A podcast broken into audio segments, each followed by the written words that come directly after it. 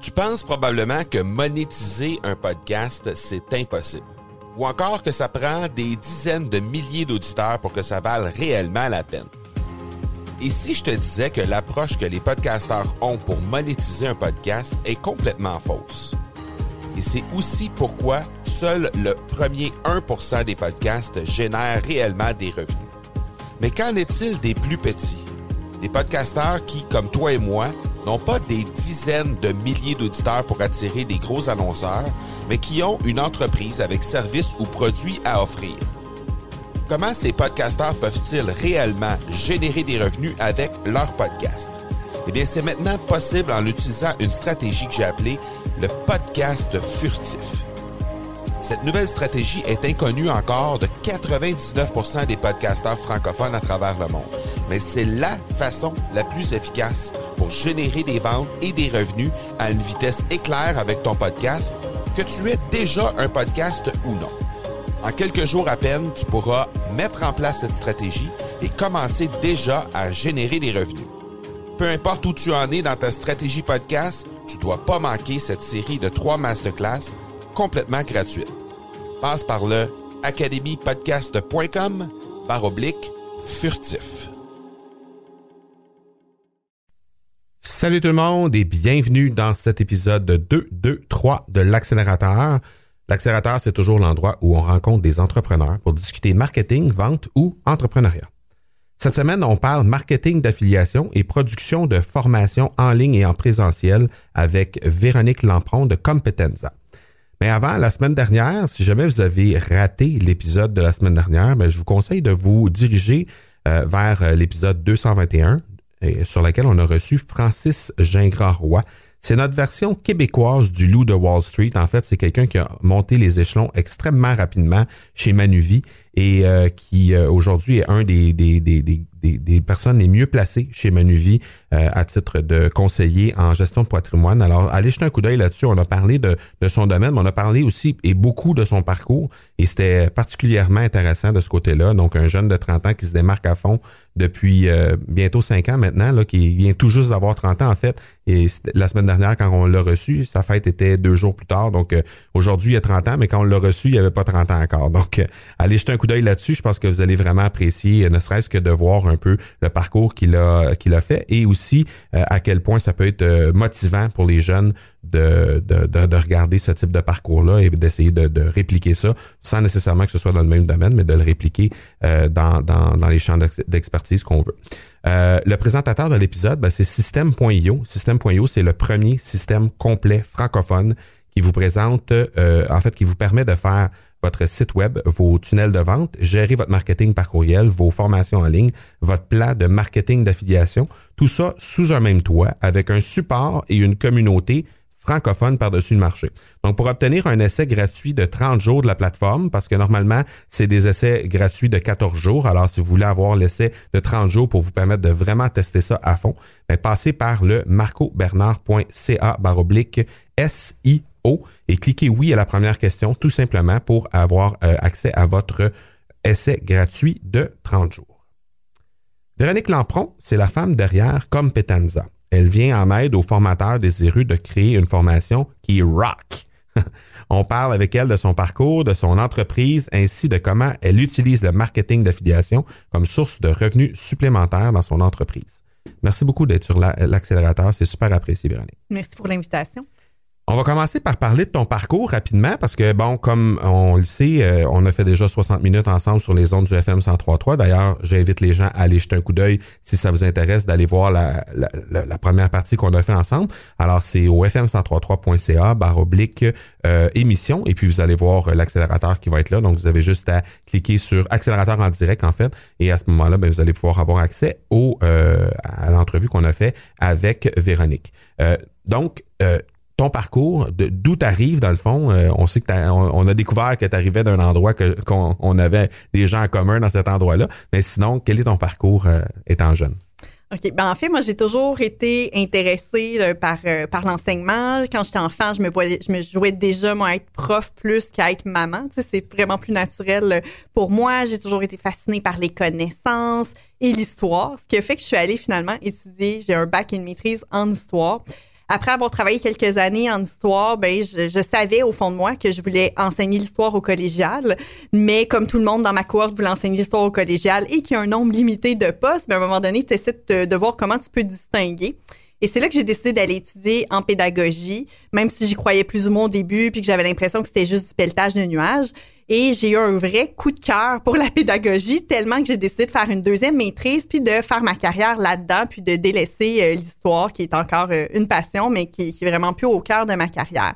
Donc, euh, par la suite, j'ai travaillé notamment comme conseillère pédagogique à l'université. J'ai travaillé comme technopédagogue dans le domaine de la santé où j'ai travaillé sur beaucoup de formations pour le ministère de la Santé, pour les infirmières, pour les médecins. Et euh, tout ça pour me rendre finalement au jour où j'ai décidé de lancer mon entreprise. Euh, j'avais le goût de travailler autant des formations en ligne qu'en personne. Mhm. Et il n'y avait pas vraiment une job qui me permettait de faire les deux. J'étais très intrapreneur aussi dans les milieux où j'étais. Je voulais que ça bouge rapidement. Euh, je voyais plein d'opportunités que je voulais saisir, mais que c'est pas nécessairement facile de le faire quand tu es employé puis qu'il y a une grosse structure en place. Donc, c'est un peu comme ça que je me suis retrouvée à me lancer en mon compte il y a presque quatre ans où là, je me suis dit, ben, je vais, je, je, je vais prendre ce que je sais, puis je vais aider les organisations, puis les entrepreneurs à créer des formations plus efficaces. OK. Et de là est née Competenza, l'entreprise que tu opères depuis maintenant quatre ans. Oui, exactement. Bon, qu'est-ce que c'est Competenza? Et Competenza, c'est une entreprise justement qui veut aider les personnes à créer des formations plus efficaces. Mm-hmm. Ça peut être euh, des grosses organisations comme des plus petites organisations, puis même des travailleurs autonomes. Euh, présentement, on, entend beaucoup parler de revenus passifs, euh, de créer des formations en ligne pour se faire connaître, pour faire de l'argent dormant. Euh, donc, moi, j'aide les gens qui veulent faire ça à ce que leur formation fonctionne et qu'elle soit efficace. Parce que c'est beau faire une formation, mais si les gens qui la suivent la trouvent pas intéressante puis pas pertinente, elle se vendra pas. Là. Il va avoir un effet inverse du bouche à... Ben, il va avoir un bouche à oreille, mais de façon plus négative. C'est ça, exactement. Donc, moi, mon but, c'est de m'assurer que les gens apprennent quand il y a une formation qui est faite. Fait que j'offre des services conseils, entre autres, principalement, et euh, j'ai un programme en ligne qui s'appelle Créer ta formation en ligne, qui est une formation où on apprend à créer une formation en ligne de A à Z, là, de l'étape 1 à faut que j'analyse qu'est-ce que je dois faire à j'ai une formation, elle est en ligne puis elle est prête à être vendue. OK. Ça, c'est, ça, c'est fonctionnel depuis mi-février 2019. exactement. Donc, ça va faire bientôt un an que c'est, c'est, fonctionnel. Euh, pourquoi les gens vont vers toi? Pourquoi les gens veulent lancer une formation en ligne? Ou pourquoi est-ce qu'ils devraient, ce serait quoi les raisons initiales pour lesquelles ils devraient lancer une formation en ligne? Oui, ben ça, dépend du milieu. Les entreprises, c'est souvent plus pour former leurs employés. Quand on parle plus des travailleurs autonomes qui veulent euh, qui veulent faire une formation, ben il y a plusieurs raisons. Celle qu'on entend souvent, c'est faire des revenus passifs, faire de l'argent dormant. On fait une fortune euh, entre minuit et 3 heures du matin. Euh, moi, c'est la raison que j'aime le moins. Ben oui, ça, ça fait partie de la chose. On fait pas ça. On fait, pas, on, fait pas, du, bénévolat. On s'entend. C'est correct. Mais si c'est ça la raison principale, la formation, sûrement qu'elle donnera pas des super bons résultats, elle n'aura pas été faite de la bonne façon, pas pour les bonnes raisons. Euh, en fait, moi, je trouve qu'on devrait faire une formation quand on se rend compte qu'on répète toujours les mêmes choses à nos clients quand on se rend compte qu'on est overbooké, on n'a plus de place pour des nouveaux clients, puis finalement, on répète souvent la même chose. Mm-hmm. Fait que c'est comme une façon d'offrir euh, ce qu'on offre régulièrement à nos clients, mais euh, de, un petit peu de, façon plus exponentielle, parce qu'à un moment donné, il y a juste 24 heures dans une journée. Puis des fois, si c'est comme professionnel, ben on peut euh, on peut se dire, ben j'ai le goût d'aller plus loin avec mes clients que de faire de la base. Donc la base, ça s'enseigne souvent bien en ligne, même les parties plus avancées. Mais quand on commence souvent dans la formation en ligne, on va créer plus une formation de base pour sa clientèle, puis on garde ses services plus haut de gamme pour aller hmm. plus loin que la formation. Donc ça, je trouve que c'est une super bonne raison.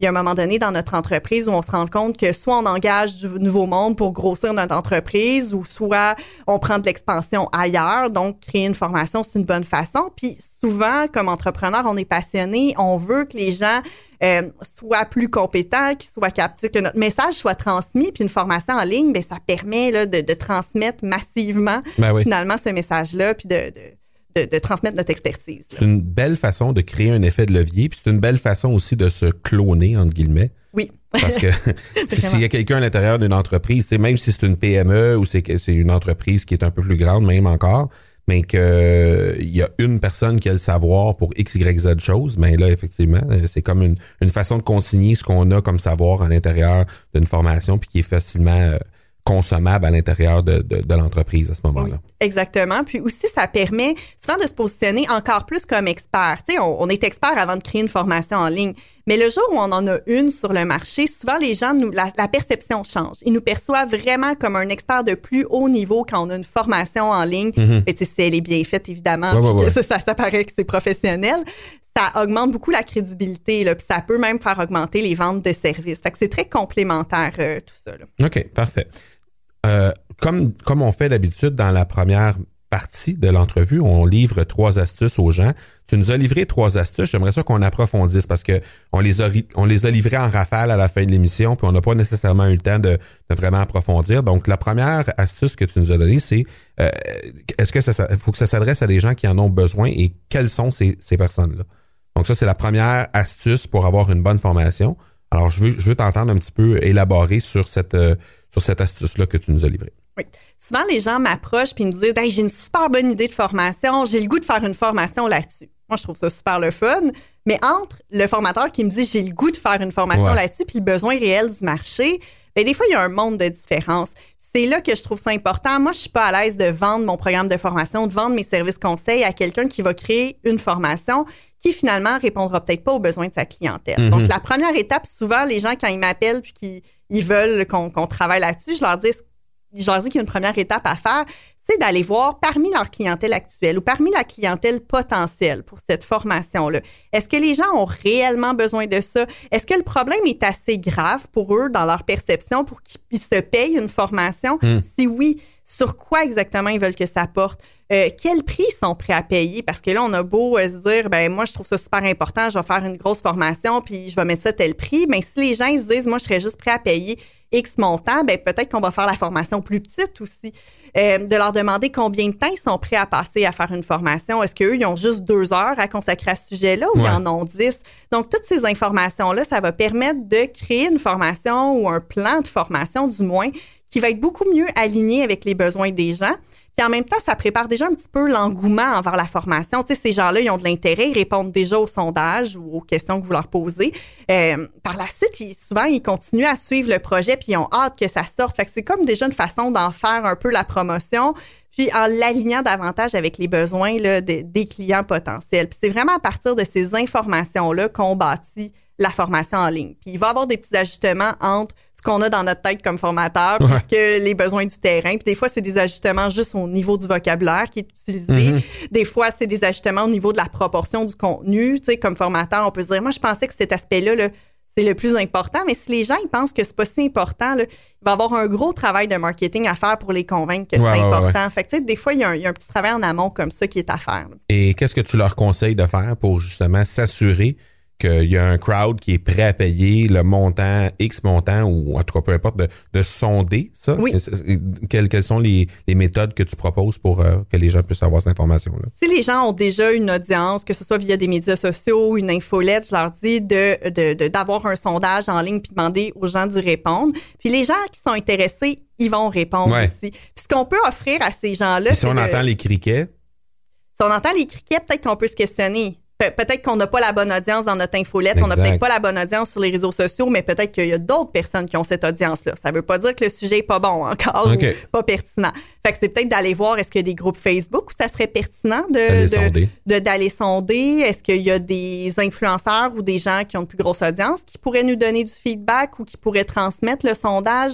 Donc c'est d'aller voir euh, qui on qui on pense qu'on a comme clientèle potentielle et les où aller la rejoindre. Parce que si on n'est même pas capable de la rejoindre à cette étape-là, là, on sera pas plus capable de la rejoindre quand ben ça va être le temps de faire le marketing. Fait que moi, j'aime vraiment mieux qu'on se rende compte que ah, finalement, c'est peut-être pas la, bonne clientèle ou il y a peut-être un ajustement à faire à ce moment-là qu'une fois qu'on a passé des heures et qu'on a dépensé plein d'argent pour mhm. créer la formation. Tout à fait. OK. Deuxième astuce que tu nous as livrée, ça a rapport avec le tri du contenu. Tu nous as mis en garde sur le fait d'en dire trop. Puis là, ben, on a eu une discussion en ondes et hors d'ondes par rapport à ça, parce que moi, personnellement, euh, quand je suis un, gros consommateur de formation en ligne, je dois en avoir acheté, euh, je vais dire plusieurs dizaines. On va dire ça comme ça. Là, j'en ai acheté beaucoup de formations en ligne. Et pour moi, il n'y a jamais assez de détails dans une formation en ligne. Moi, je consomme la formation de A à Z, qui est quatre vidéos qui en est 400. C'est sûr, je vais les consommer de A à Z. La première grosse formation en ligne que j'avais achetée, c'était la formation en ligne de Neil Patel qui s'appelait AMP. Donc, c'était euh, Advanced Marketing Euh, je me souviens pas c'est quoi le, le, P, mais en tout cas, peu importe. Euh, et Advanced Marketing Program, je pense que c'était. Et puis, euh, c'était genre 150 vidéos, là. Puis je les ai consommées tous de A à Z en faisant les exercices. J'étais assidu. Et bon, bref, je suis, ce type d'apprenant-là. Fait que c'est pour ça que ça m'a fait sursauter quand tu as parlé du tri, puis quand tu as parlé du fait d'en dire trop, parce que ça va un peu contre qu'est-ce que moi j'ai comme habitude de consommateur. Mais je comprends que c'est pas tout le monde qui sont comme ça. Fait que toi, tu es l'experte de tout ça, fait que je veux t'entendre par rapport à ça. Je trouve ça super intéressant ce que tu dis parce qu'effectivement, il y a des gens qui vont tout consommer de A à Z et tout ça. Est-ce qu'ils vont tout retenir? Probablement pas. Probablement pas. Puis est-ce qu'ils vont avoir de la facilité à retourner voir le contenu qui est important pour eux au moment où ils vont, ils vont en avoir besoin parmi les 200 vidéos? Peut-être que ça va être plus difficile. Peut-être que non, ça dépend comment c'est présenté. Puis quand, quand, je l'ai pas vu, je peux pas me prononcer non plus. Euh, effectivement, euh, il y a des gens qui sont super motivés, qui vont le faire, mais il y a beaucoup de gens qui sont moins motivés, qui, ben, tout le monde est occupé aussi. Il y a une question de gestion de priorité. Il y a plein de gens qui me disent, hey, moi, j'achète plein de formations en ligne, mais je les fais pas ou je les fais, genre, je fais deux modules, puis après ça, j'arrête.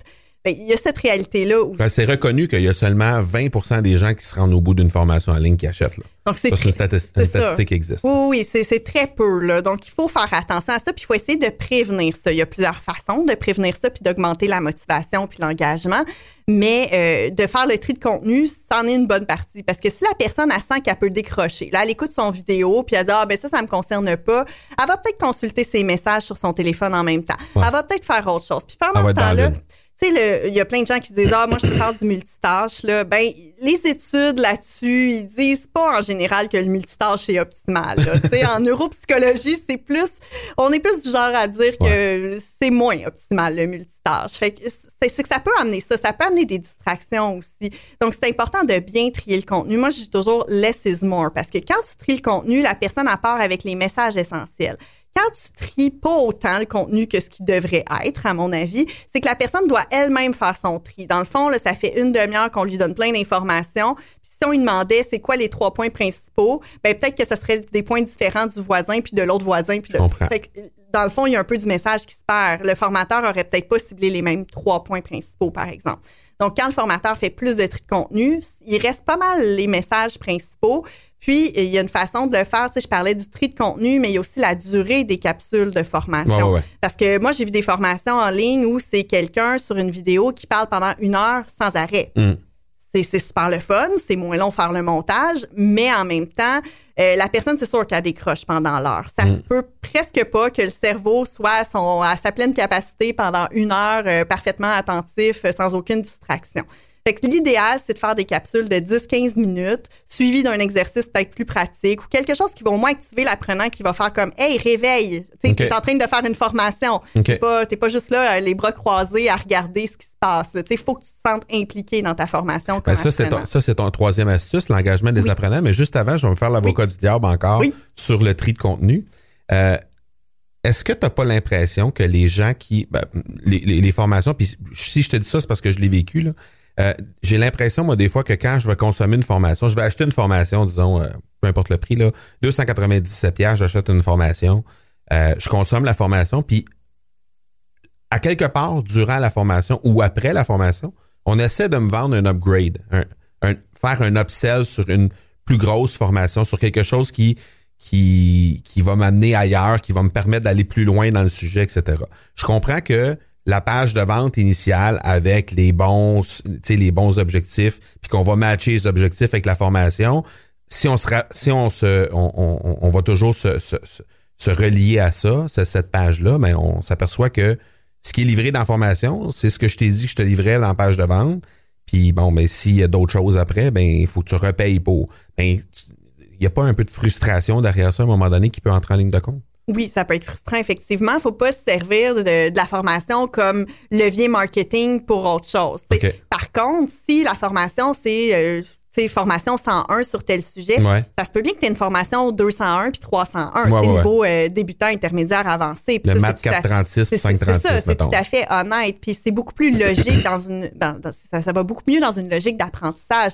C'est rare qu'on monte les échelons d'un coup. Là. Je passe de je connais rien du sujet à expert en une formation.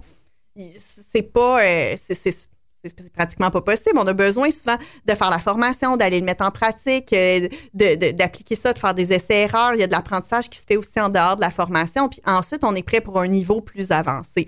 Par contre, si c'est pas annoncé clairement sur la page euh, de vente les limites de la formation, puis jusqu'où ça nous amène, puis qu'on hmm. essaie de nous vendre d'autres choses par la suite. Moi, j'ai un malaise. je pense que c'est important d'être transparent envers sa clientèle, ne serait-ce que par respect aussi, puis de, clarifier les attentes, puis ce pourquoi ils payent dans le fond. OK, parfait.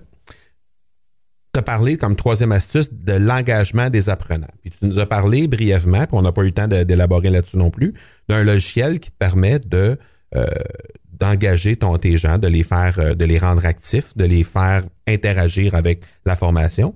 Est-ce que tu peux nous dire le nom de ce logiciel-là? Oui, ben moi, j'utilise euh, Storyline. C'est par la compagnie Articulate.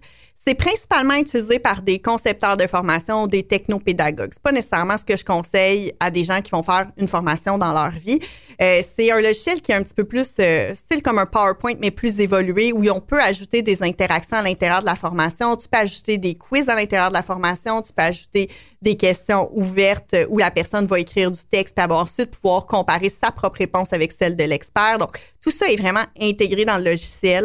Donc, ça facilite beaucoup. Euh, tu sais, on présente du contenu. Ensuite, on fait tout de suite un, genre de petit quiz vérifier si la personne a bien compris, par exemple, ou qu'est-ce qu'elle ferait dans telle situation, etc. Fait que c'est un logiciel qui facilite beaucoup les interactions. Par contre, euh, il y a un certain coût et aussi une courbe d'apprentissage. Fait que quelqu'un qui dit, mais moi, je veux faire deux, trois formations dans ma vie puis mettre ça sur mon site web, c'est peut-être pas la solution idéale. Il y a d'autres solutions qui permettent d'avoir des interactions aussi de manière un petit peu différente. Euh, je pense à des Learning Management Systems ou qui s'appellent des, LMS. Euh, souvent, les gens ont entendu parler de Moodle, Didac, Teachable, Thinkific, tout, tout ce genre de, de plateformes-là euh, par contre, des fois, les gens les voient comme une plateforme où on dépose la formation. Mhm. Effectivement, c'est un endroit où on dépose la formation, mais c'est aussi un endroit où on peut euh, utiliser les outils qui sont là pour amener des interactions. Donc, on fait, par exemple, si la personne dit, ben moi, selon ce que j'enseigne, la technique la plus efficace pour enseigner cette section-là, ça va être une vidéo où je démontre telle chose. Par mhm. exemple, je veux montrer un logiciel, je fais, j'enregistre mon écran, puis je montre comment fonctionne le logiciel. Après ça, avec, euh, avec un Learning Management System, c'est possible d'ajouter des quiz, d'ajouter de l'interaction, d'ajouter, quand je disais, euh, de, mettre par exemple une étude de cas. Vous avez vous vivez telle situation, qu'est-ce que vous faites, c'est quoi les premières actions à mettre en place, par exemple? Ben, si on n'a pas de logiciel interactif, on peut mettre un PDF, par exemple, qui décrit la situation. Ou la un personne, type par exemple. Oui, c'est ça. La personne, elle répond, puis ensuite, elle a soit accès aux réponses de l'expert sur un PDF ou dans un, mm-hmm. toute forme de logiciel qui permet de comparer. Ça se fait, là. Donc, c'est pas obligé de payer... Euh, je me rappelle plus du prix de, Art, de Storyline, ça fait longtemps que je l'ai, là, mais tu sais, c'est euh, au moins un 1000, je pense 1400 euh, au US ou canadien. Je me, ça, ça fait plusieurs années, moi, que je l'ai. Euh, ben, t'as peut-être pas besoin de ça au départ. Fait que, il y a moyen de faire autrement. Puis Dans ce cas-là, t'es mieux d'aller avec System.io, le présentateur de l'épisode. Sûrement. qui est à 27 euros par mois. Beaucoup moins cher. Donc, puis souvent, c'est que ces plateformes-là sont plus faciles à apprendre. ouais, c'est ça. je pense à Didac, c'est une excellente plateforme. C'est fait au Québec. Le service à la clientèle est en français. C'est vraiment simple. Mm-hmm. Je veux dire, en quelques minutes, drag and drop, c'est simple. Exact. Puis le logiciel dont tu parles, ça doit être aussi simple. c'est l'équivalent de, de, de, de, ClickFunnels, dans le fond, puis de, de, de, Learning Box, puis de Teachable que tu disais, ou euh, tous ces autres trucs-là. C'est l'équivalent de ça, dans le fond, mais fait en français par un Français. Oui, donc euh, il y a vraiment plein d'options comme ça qui existent. Selon ce qu'on veut faire, on peut regarder ce qui est disponible sur ces plateformes-là. Mhm. Mais le genre d'exemple que j'ai donné, c'est de base, il y a ça sur toutes ces plateformes-là. Ouais, exact. Ça serait vraiment bizarre qu'il n'y ait pas ça. Là. Non, non, c'est ça, exactement. OK. Euh, ensuite, tu parlais de... Euh, on va parler de promotion, en fait. parce que ben, on, a parlé dans la première heure, on a parlé à peu près 5-6 minutes de marketing d'affiliation. On a comme euh, personne commune, comme contact commun, euh, Geneviève Gauvin, qui vient tout juste de lancer justement un programme de marketing d'affiliation. Euh, je veux t'entendre là-dessus parce que c'est ce que tu as utilisé lorsque ça a été le temps de lancer en février dernier, lancer ta formation en ligne. Donc, je veux t'entendre par rapport à ça. Comment comment tu as vécu ça? Comment tu utiliser son, son, son programme et le marketing d'affiliation pour lancer ton, ta formation. Oui. Moi, j'ai suivi le, la formation bêta de Geneviève là, avant son lancement officiel Ouais. qui, qui est en ce moment. Fait que j'ai eu la chance de voir là, la, la, la- la première version de cette formation-là, puis ça a été extrêmement utile. Euh, souvent, le marketing d'affiliation, c'est même pas si connu que ça encore au Québec. Les gens me disent de quoi tu parles du marketing d'affiliation? Mais en gros, le marketing d'affiliation, c'est de, tu sais, de, de- de- d'utiliser l'audience de d'autres personnes Ouais. Pour euh, vendre ses produits ou ses services, en autant que l'audience est similaire. Là, c'est comme, comme je disais un petit peu plus tôt, euh, on vendra pas, moi je commencerai pas à vendre des balayeuses. C'est loin du monde de la formation. Ouais. Donc, de, de voir qui a une audience similaire ou euh, qui se rapproche complémentaire. Sauf si c'est pour nettoyer ton contenu. Ben oui. si ça existe une balayeuse comme ça, ça va se vendre, là. C'est sûr. Donc, de trouver c'est ça, des gens qui ont euh, qui ont aussi une audience pour vendre son produit ou son service. Fait qu'on n'a pas besoin d'attendre d'avoir euh, 10 000 personnes sur son infolette pour lancer sa formation. Donc, moi, j'ai utilisé, euh, j'ai utilisé le marketing d'affiliation. Au début, j'étais super réticente. J'avais l'impression que ça me coûterait cher. Je me disais, eh ben là, c'est tout moi qui a payé pour ma formation. C'est tout Ouais. moi qui a passé des heures à la créer. Puis l'autre personne a fait juste la vente, comme si c'était comme si c'était simple. Elle fait juste la vente, Ouais. puis elle fait une grosse partie de l'argent. C'est ça. Comme si Finalement, ça on- n'existait pas des vendeurs dans la vie des représentants. Des, c'est ça. Puis, puis on dirait que j'avais comme oublié tout le travail qu'il y a derrière Ben ça. oui. Ces gens-là, ils sont pas devenus connus du jour au lendemain. là. Ils ont travaillé fort pour développer leur audience, pour leur crédibilité, puis tout ça, puis ça se paye, ça vaut Ben, cher. c'est- ça. c'est. En fait, finalement, ça coûte pas cher de faire du marketing d'affiliation. J'ai vraiment changé de regard là-dessus parce que tu payes quand la personne vend. Fait que Mm. la personne, elle peut faire la promotion de, de ton, ton programme, produit ou service. Si elle n'en vend pas, ben, elle fait pas d'argent. Puis ça t'a quand même donné de la visibilité parce que des fois, les gens ont besoin d'être exposés euh, plusieurs fois Ouais, avant ouais. de faire un achat. Puis si la personne vend, ben là, tu lui donnes un pourcentage euh, de la vente. Donc, Parce qu'effectivement, si tu décortiques ça à l'envers, si tu dis, moi, j'ai investi dans Facebook pour aller chercher des leads sur Facebook, des gens qui pourraient potentiellement avoir un intérêt pour mon produit, ça va te coûter 2 piastres, 4 piastres, 6 piastres, dépendamment du, du, secteur dans lequel tu œuvres. Présentement, les coûts sur Facebook sont en hausse. Euh, Il y a des cycles là-dedans. Là. Présentement, ça coûte très cher. Donc, euh, on est au, chez nous, euh, les deux les, les deux façons que je- je vais recueillir des leads, on est autour de 3, entre 3 et 5 dollars, disons, là, pour aller chercher un lead.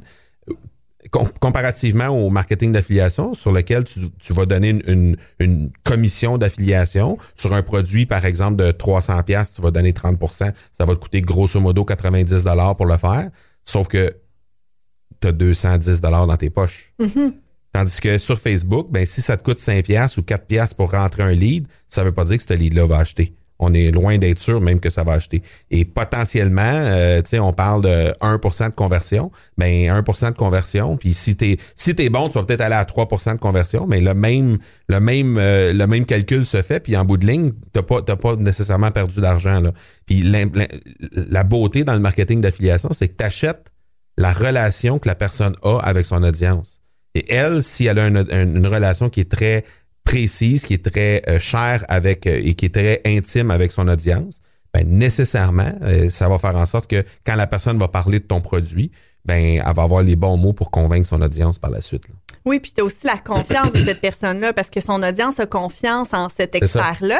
Puis comme il endosse ton produit, ben dans le fond, ça donne de la confiance à ce que tu vends aussi. Fait que ça, ça n'a pas de prix. Fait qu'en fait, c'est vraiment pas cher, le marketing d'affiliation. 30% mais ça t'a rien coûté. Tu l'aurais sûrement pas fait, Si c'est cette 30, parce que des fois c'est 20 puis des fois c'est C'est 50. ça, là, ça mais- dépend du montant du produit. Puis ça, Geneviève l'explique vraiment bien dans sa formation. Fait que tout ce genre de questions-là, là, tout, tout est, est- est bien expliqué. C'est facile de mettre un programme d'affiliation en place quand on suit euh, toutes ces étapes-là. Euh, dans le fond, c'est ça, ça t'a rien coûté presque parce que tu l'aurais pas fait la vente, Exact. peut-être. Ou puis si tu l'aurais Fort probablement en fait. fort probablement tu l'aurais pas fait. Fait que finalement, ça te coûte pas grand-chose. Exact. Puis moi, euh, je- tu sais, en- rapidement, là, tout de suite après ma formation, juste avec le, le marketing d'affiliation, j'ai fait 2500 dollars de plus. Ça, c'est comme dans mes poches, là, Ouais, direct, là, parce que j'avais déjà payé mes Un commissions là-dessus. j'ai pas fait encore des efforts majeurs du côté de l'affiliation. Ouais. Tu sais, moi, je le testais, fait que j'ai Hmm. pas encore tous les affiliés que je voudrais. J'ai pas encore exploité ça à son plein potentiel. Puis dernièrement, je refaisais le calcul puis j'étais rendu à 4000. Fait que je me dis, OK, si je mettais plus de temps de ce côté-là, je ferais encore beaucoup plus d'argent avec le marketing d'affiliés. Ouais. C'est ça qui risque de se passer parce que je, je trouve que ça a un potentiel incroyable. par rapport au temps investi, ça donne un excellent taux horaire. C'est une façon de propulser son marketing. Euh. Quand tu dis mettre plus de temps, je, suis curieux de savoir comment tu comment tu trouves tes affiliés? Dans le fond, le temps que tu mets là-dedans, tu le mets où, puis comment tu travailles avec ça? Oui, et ça aussi, euh, je, je, parle de Geneviève parce qu'elle m'a tout appris sur le marketing affilié. Mais quand ça vient de quelqu'un qui l'utilise de façon concrète, des fois, euh, ça revient à dire ce que tu disais tantôt parce que tu disais, il y a peut-être des choses dans la formation de Geneviève qu'au final, tu t'es pas servi parce que ça correspondait pas à ton à ton profil, ça correspondait pas à ta personnalité, à ton ton, ton marché, mm-hmm. euh, peu importe là, tu sais. Donc toi, sur le plancher des vaches, tu as utilisé X, X de la formation de Geneviève pour l'appliquer directement à tes trucs à toi. Donc, je suis curieux de savoir comment toi, tu l'as, tu l'as marché, autrement dit. Oui. Dans le fond, on peut aller dans toutes les directions là, pour trouver des affiliés. Moi, c'était super important. Euh, puis je pense que la plupart des gens, c'est comme ça aussi, je dis moi, mais de, de trouver des gens qui ont des valeurs similaires, qui ont, tu sais, qui ont euh, que, que, je trouvais qu'il y avait une belle crédibilité comme expert, que je trouve ça intéressant ce qu'ils font, que moi je pourrais être cliente de ces personnes-là aussi. C'est pour fait qu'il y a des gens, il y a des experts que je trouve intéressants, mais je me verrais pas nécessairement cliente d'eux pour différentes raisons. Mmh. C'est rien de personnel, ça n'enlève rien à leur expertise, mais je me disais, je me, tu j'irai pas vers ces gens-là en premier. Fait que je suis vraiment allée plus vers des gens euh, qui correspondaient à ces critères-là, puis que je me disais, ok, par rapport à ce que ces gens-là offrent, est-ce que ma formation serait pertinente pour leur clientèle? Est-ce que ça leur donnerait une vente si leur clientèle est ailleurs? Exact. Ça, ça marche pas. Là. Fait que c'est comme ça que j'ai trouvé mes premiers affiliés, puis que je me suis dit, OK, bon, ben, je vais, je vais y aller avec ces personnes-là, puis je vais approcher ces personnes-là. Puis, comment on les approche? Ben, idéalement, c'est sûr que quand on a un contact en commun, c'est mm. plus facile que d'être un courriel parmi les je ne sais trop combien de courriels que cette personne-là reçoit avec des demandes. Donc, euh, idéalement, d'essayer d'avoir des contacts en commun si c'est pas déjà notre contact, puis de voir y a-t-il quelqu'un dans mon entourage qui connaît telle personne, puis qui pourrait juste m'introduire. Fait que tu sais, déjà on a de l'air plus crédible dans ben ce temps-là quand on se fait introduire euh, à quelqu'un. Fait que ça, ça peut être une super bonne façon. Euh, ça fait que pour certains affiliés, ça a été fait comme ça. Pour d'autres affiliés, je les connaissais déjà. Il y en a que je connaissais moins, mais que j'étais quand même assez à l'aise pour les contacter. Donc, c'est un petit peu, c'est un petit peu comme ça que ça s'est fait. Moi, j'avais peur que les. Toujours des craintes, hein? J'avais peur que les gens me disent non, qu'ils soient pas si intéressés que ça. Puis en fait, j'ai une belle ouverture. Euh, en as-tu eu beaucoup de non, mettons, en pourcentage? J'ai pas eu de non. OK, bon. c'est 0 fait que c'est Non, c'est ça. J'ai pas eu de non. J'ai des gens qui m'ont dit oui, puis que finalement, ils ont pas participé à mes campagnes parce que le timing n'était pas bon. Tout ça, mais ça va peut-être venir plus tard ou peut-être que ça viendra jamais. Mais ça, ça, je ça Mais au moins, ils n'ont pas fermé la porte. Là. Non, c'est ça. C'est pas qu'ils ne trouvaient pas ça intéressant comme offre. C'est que des fois, quand on lance, la personne aussi est en train de lancer autre chose en même temps, puis elle ne veut pas avoir deux offres en même temps. Exact. ça fait beaucoup là, pour, euh, pour l'audience. OK. Excellent. Euh, on va je vais laisser dans les notes d'épisode des liens pour euh, si les gens veulent se, se, renseigner sur ce que tu fais. Donc, euh, marcobernard.ca baroblique formation en ligne pour aller voir la formation que tu as en ligne sur comment lancer une formation en ligne. Alors, si les gens veulent aller jeter un coup d'œil là-dessus, si jamais vous avez des idées de formation en ligne ou peut-être vous en avez déjà une présentement, mais vous n'avez pas les résultats escomptés par rapport à ça, peut-être aller jeter un coup, d'œil là-dessus. Sinon, les gens vont te rejoindre où, euh, Véronique? peuvent me rejoindre sur mon site web où j'ai un blog où je donne des trucs. Euh, il y a aussi quelques capsules vidéo, donc competenza.ca. Sinon, j'ai une page euh, Facebook, donc Facebook euh, on peut aussi me trouver sur LinkedIn, c'est à mon nom, Véronique Lampron, où je partage quand même beaucoup de choses là, dans le domaine de la formation. Excellent. Parfait. Alors, écoute, euh, on va euh, on va tout mettre ça dans les notes d'épisode. Vous, vous avez déjà tout ça dans les notes d'épisode si vous voulez aller cliquer sur euh, les différents liens pour la rejoindre. merci beaucoup d'avoir accepté l'invitation, d'être passé sur l'accélérateur. Été un très beau moment, été super apprécié. Puis je pense qu'on va peut-être développer des trucs ensemble. Ça, va être, ça va être intéressant de voir la suite. Merci pour l'invitation, c'était vraiment agréable. La semaine prochaine, on, en fait vendredi, pour l'émission de vendredi, on va avoir justement Geneviève Gauvin qui va être notre invitée. Donc, euh, on a parlé d'elle quand même assez abondamment dans toute la partie euh, marketing d'affiliation. Incidemment, elle est en lancement présentement de sa formation, comme euh, tu l'as dit tantôt, Véronique.